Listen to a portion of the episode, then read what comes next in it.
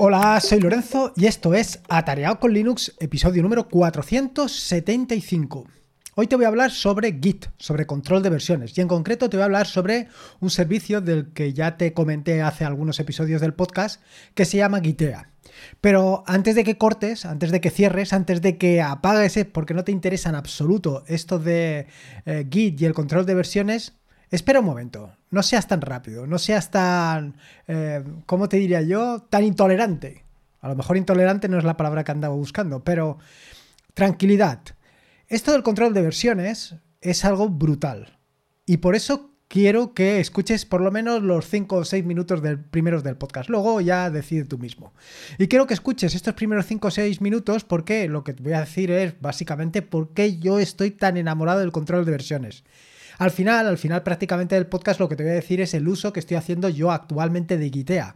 Pero ahora al principio te voy a hablar sobre precisamente esto. Así que voy directo al turrón. Te voy a hablar sobre control de versiones, GitHub y Gitea. En el caso del control de versiones, te voy a decir que cuando descubrí realmente esto del control de, de versiones, casi me explota la cabeza. Yo estaba eh, realmente sorprendido de todas las posibilidades que pues, ofrecen el control de versiones.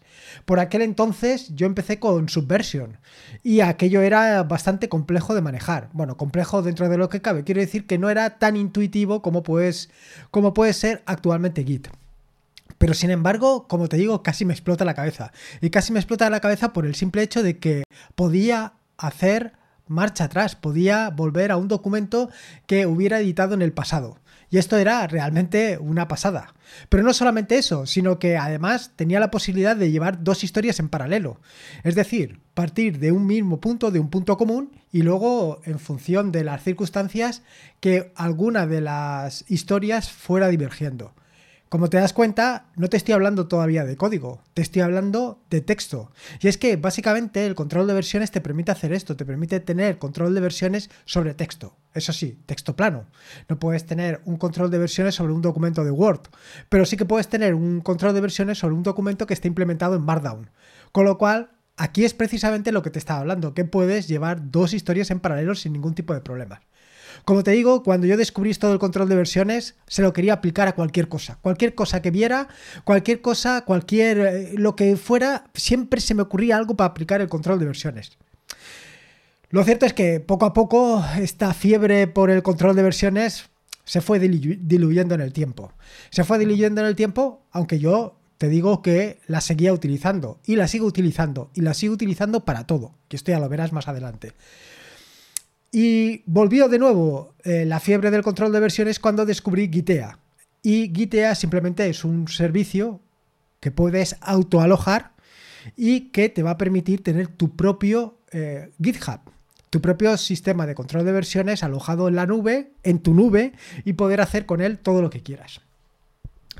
Eh, sobre el tema del control de versiones, te hablé de pasada en el episodio 300, bueno, y en concreto sobre Gitea, te hablé de pasada en el episodio número 387 del podcast, que lo titulé Gitea o que no te despiste el brilli brilli. En aquel episodio del podcast no estaba hablando tanto de Gitea, sino el sistema que estaba utilizando yo para la gestión de notas. Y es que eh, empecé utilizando un servicio que se llama The Note, que me permitía perfectamente editar mis notas en una página web. Y además esto tenía pues su almacenamiento en su base de datos, etcétera, etcétera. Era todo fantástico. Sin embargo, el desarrollador de esta aplicación, el desarrollador de The Note, se le ocurrió la brillante idea de dejar de quitar el soporte de la página web, que era precisamente lo que yo estaba utilizando cuando salía fuera. Y claro, ¿qué es lo que tengo que hacer? Una desgracia. Pues lo que hice fue volverme, bueno, lo que hice fue realmente reemplazar The Note por Gitea. Porque Gitea te permite editar directamente en la página web, te permite editar los archivos cualquier archivo directamente en la página web. Eso sí, no es un editor muy complejo, no es un editor que tenga todas las posibilidades que tenía, por ejemplo, The Note, pero para lo que yo hago habitualmente, que es escribir en Markdown, me venía fantástico. Bueno, pues fue un cambio. Cambié a Gitea y todo eh, empezó a tomar sentido. Y todo empezó a tomar sentido porque cada vez dedicaba más tiempo a Gitea. Quiero decir, no más tiempo a mantener la infraestructura de Gitea, sino más tiempo a que todo lo que yo estaba utilizando estuviera en Gitea. Si no conoces Gitea, decirte que es un servicio de alojamiento de repositorios de código abierto. Me refiero a que Gitea es de código abierto y es básicamente una alternativa tanto a GitHub como GitLab. Se trata de un servicio que puedes levantar directamente en tu equipo, ya sea con Windows, con MacOS, con Linux, y que te permite hacer muchas de las cosas que también te permite hacer GitHub o GitLab. Sin embargo, la gran ventaja que tiene eh, frente a estos dos es básicamente que lo puedes autolojar. Así, por ejemplo, algunas de las características de Gitea, pues es el control de versiones, que, bueno, básicamente es para esto. Quiero decir que se trata de un sistema de control de versiones distribuido que utiliza Gitea como backend para realizar todo el seguimiento de cambios de, que se producen en tu código. Tiene una interfaz de usuario muy sencilla, muy amigable. Em, es bastante parecida a GitHub, pero con una característica que para mí la hace mucho mejor. Y es que es mucho más simplificada. No está tan recargada, tan absolutamente recargado como está GitHub para un usuario o para un grupo pequeño de usuarios va a venir fantástico. Por otro lado, eh, te permite, por supuesto, el alojamiento de repositorios. Eh, tienes una interfaz de mm, usuario, como te decía, muy amigable y que te permite alojar repositorios de forma local en, en tu propia infraestructura o en un servidor remoto o donde tú quieras. Respecto a la seguridad, Gitea ofrece diferentes medidas de seguridad, como la autenticación de dos pasos, la encriptación de datos para proteger los repositorios, etcétera, etcétera. En cuanto a integración, este es uno de los problemas que hasta el momento, y digo hasta el momento porque esta es la parte importante, em, tenía, y es que eh, la integración con otros servicios de o, básicamente la parte de CICD, la parte del Continuous Integration, Continuous Delivery, estaba un poquito en manos de terceros. Sin embargo, la parte de la integración sí que la tenía bastante bien resuelta, como es la parte de integración con Jenkins, con Travis, con Docker, todo esto más o menos lo tenía resuelta. Y lo que no tenía resuelto, no tenía tan resuelto, es la parte del Continuous Integration, Continuous Delivery. Respecto a la gestión de problemas, pues Gitea cuenta también con un sistema de seguimiento de issues que te permite hacer como cualquier otro. Y respecto al tema de la colaboración, también te permite que varios usuarios puedan trabajar en los mismos repositorios, igual que lo puedes hacer exactamente con GitHub o incluso con un repositorio que no esté en una página web, etc. Y luego, por último, también decirte que eh, Gitea tiene las características de personalización suficientes como para que lo puedas adaptar más o menos a tu flujo de trabajo o por lo menos a tu visión. Una de las características más interesantes que tiene Gitea, o por lo menos así lo veo desde mi punto de vista, es que está implementado en Go, con lo cual se trata de una herramienta que es súper ligera, prácticamente no consume nada, es un mecherito. Y esto es una de las grandes ventajas para tenerlo alojado en tu propio VPS. ¿Y qué inconvenientes tienes respecto a GitHub? Bueno, eh, lo primero es que eh, básicamente GitHub tiene una comunidad de usuarios brutal. Con lo cual, pues cualquier cosa que quieras hacer en GitHub, pues seguro que hay alguien que te dice cómo puedes hacerla o, cómo puedes resolverlo. En el caso de Gitea, pues eh, por ejemplo yo tengo Gitea alojado para mí solo, con lo cual la comunidad de usuarios que tengo yo es de una sola persona. Nadie me puede ayudar con mis cosas. Sí respecto al mantenimiento del servicio, pero no tanto respecto a, las, a los usos. Eh, por otro lado, GitHub pues, tiene una em, interfaz de usuario mucho más avanzada y tiene muchas más características que las que puedes encontrar en Gitea. Y por último, pues GitHub te ofrece pues, herramientas de análisis y estadísticas de código. Por ejemplo, perdón, por ejemplo, eh, últimamente en em, lo que estoy haciendo en Rust, que te contaré el próximo jueves, pues eh, me informa cuando hay algún tipo de vulnerabilidad en alguna de las librerías que estoy utilizando. Por ejemplo, hace poco me informó de una vulnerabilidad en OpenSSL. Bueno, pues nada, simplemente con GitHub tienes esa información, eh, subes la versión y problema resuelto. evidentemente, con Gitea, pues no lo vas a tener. Y esto es un problema. Aquí tienes que tener un poco de cuidado qué es lo que haces. Yo siempre he visto GitHub o GitLab como una ventana, una ventana donde tú muestras a los demás lo que estás haciendo, donde tú compartes con todo el mundo lo que quieres hacer. Sin embargo, eh, Gitea, pues yo lo veo como algo más para mí, algo más para mi propio uso personal. Y por esto precisamente lo estoy utilizando. Me podrías decir, bueno, podías estar utilizando eh, los repositorios privados que tienen tanto GitLab como GitHub. Pero, pues no lo veo tanto.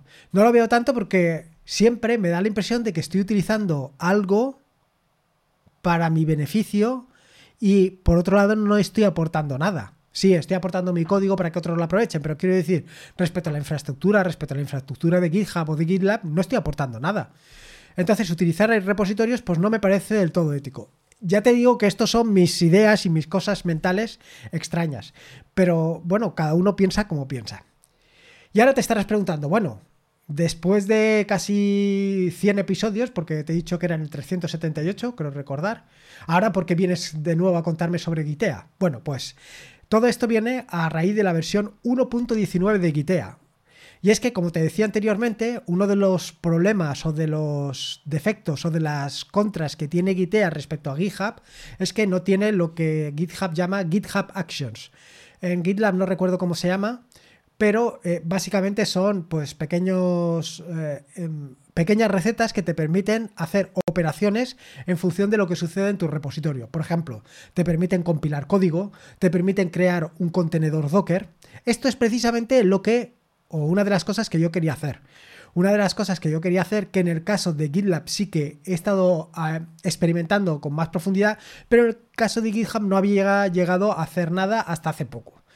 Ahora sí, ahora sí que quiero exprimirlo por una razón que ya te conté en algún episodio anterior del podcast. Y es que, como sabes, estoy desarrollando cuestiones, te estoy desarrollando aplicaciones, estoy desarrollando diferentes servicios, diferentes herramientas en... Eh, ahora me va a salir en Rust. ¿Y qué es lo que sucede? Pues que las estoy desarrollando para MD64. De hecho, estoy creando los contenedores Docker para MD64, pero también quiero crearlos para RM64 y para otras versiones.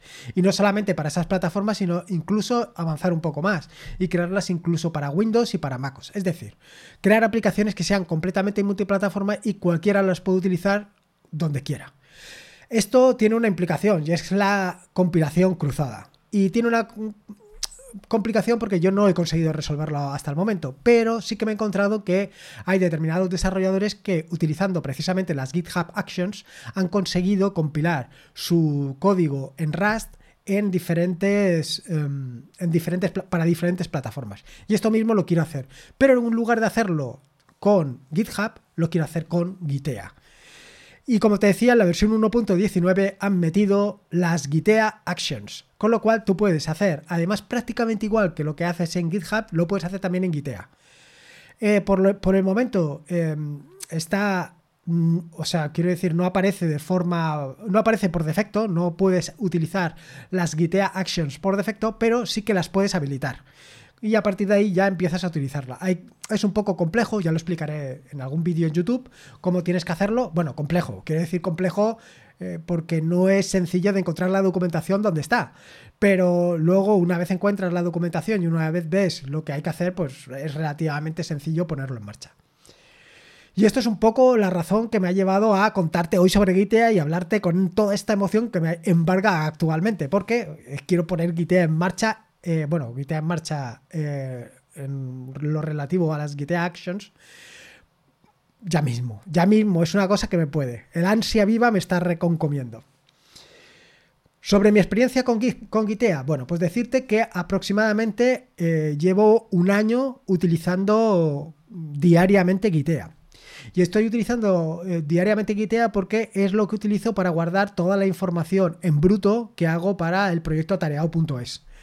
Entonces, como puedes imaginar, todos los artículos, todas las publicaciones, los guiones de los podcasts y de los vídeos, eh, parte de las aplicaciones también están allí. Todo eso, pues lo voy subiendo directamente a Gitea. Anteriormente lo estaba subiendo a GitLab, pero lo estaba subiendo a GitLab porque no tenía una plataforma propia donde alojarlo. A mí no me gusta, no me gustaba tener que subirlo a GitLab precisamente porque lo que te he comentado antes. Pues lo tenía en un repositorio privado, pero no me parecía lo más ético. En el momento que descubrí Gitea y en el momento que descubrí que todo esto lo podía tener en Gitea, pues evidentemente hice la migración. Bueno, más o menos. Y ahora pues lo conservo en Gitea con mi propio repositorio. Y ahora además voy a tener la posibilidad de comenzar con las Gitea Actions y hacer pues otro código y hacer otras cosas más interesantes y darle bastante uso. Lo cierto es que podía haber echado mano de eh, otros, eh, otras integraciones externas que te permiten hacer el CICD. Pero bueno, hasta el momento pues tampoco le había dedicado suficiente tiempo y más bien lo estaba utilizando como un repositorio externo más que como una plataforma para, pues, para avanzar mucho más. ¿Y qué usos le estoy dando yo actualmente a Gitea? Bueno, pues actualmente le estoy dando como cinco usos diferenciados. Por un lado, el que te acabo de contar. Básicamente lo que estoy haciendo es guardar toda la información en bruto de todo lo que hago para el proyecto atareado.es. Es decir, todos los artículos que publico en atareado.es, todos los guiones de los podcasts que publico en atareado.es, eh, los guiones de los vídeos en el caso de que eh, los, los prepare, ¿Qué más cosas tengo? Los libros, los libros que voy publicando también están allí. Y luego aparte todas las notas que voy tomando. Eh, esto de las notas eh, viene compartido entre atareado.es, entre el proyecto atareado.es y lo que yo voy aprendiendo, e investigando por ahí. Entonces todo eso lo he dejado recopilado en un repositorio de notas donde tengo guardado toda la información que a mí me resulta realmente interesante. Esa información en bruto, posteriormente y una vez tratada, lo que hago es publicarlo. Y lo publico ya sea en atareado.es o simplemente lo que estás escuchando ahora. Luego, por otro lado, también lo estoy utilizando como servicio de notas, un Evernote particular. Este Evernote viene heredado de eh, aplicaciones Android como pueden ser Zettel Notes o como puede ser Git Journal. Sin embargo, ni a Zettelnotes ni a Git Journal les he llegado a sacar partido. Y no les he llegado a sacar partido porque me resultaba muy incómodo tener que trabajar en el móvil con cualquiera de estas dos aplicaciones. Bueno, en general con cualquier aplicación. Tomar notas en el móvil no me parece lo más práctico. Así como grabar en el móvil sí que me parece algo relativamente interesante, tomar notas, pues no. Eh, evidentemente estaba utilizando The Note para hacer este tipo de cosas, pero como te he dicho, ante el ataque del desarrollador de The Note, bueno, el ataque no, eh, ante el cambio de paradigma del desarrollador de The Note y dejar de publicar en la página web, pues me he migrado yo solo a Memos. Memos todavía no lo tengo volcado pero lo tendré, todavía no lo tengo volcado a estos repositorios, porque hasta el momento lo único que estoy haciendo son tomar notas muy ligeras. Por ejemplo, cuando alguien me comenta algo y no quiero que se me olvide, pues simplemente tomo allí una nota para hacer la lista de la compra, para eh, anotarme ideas sobre para próximos vídeos, para todo este tipo de cosas es para lo que estoy utilizando Memos. Como te digo, todavía no lo tengo conectado a Gitea, pero lo tendré lo tendré y además no en, mucho tiempo, sobre todo ahora a raíz de las Git Actions. El siguiente uso que le estoy dando es para almacenar información sensible. Sí, ya sé que te he dicho mil veces que en repositorios no se debe de tener información sensible. Esta información la tengo guardada en Gitea porque em, evidentemente la tengo cifrada, aunque esté allí subida, está cifrada. Está cifrada con clave público-privada, con lo cual es relativamente complejo de eh, que alguien la pueda utilizar, pero ahí está. ¿Pero por qué la tengo allí? Bueno, pues la tengo allí porque eh, la estoy utilizando en conjunción con Gopas y en, en mm, unión con otra aplicación sobre la que te hablé recientemente que era Chessmoa, que es la que me permite hacer toda la parte de, los, eh, de las dot files. En los dot files tengo determinadas variables que son variables sensibles y que no deben de subir a los repositorios públicos, con lo cual una manera de que no suba a los repositorios públicos es utilizar Chessmoa en combinación con GoPass y guardarlo en otro sitio, guardarlo en lo que se llama una tumba y esa tumba pues la tengo precisamente en Gitea.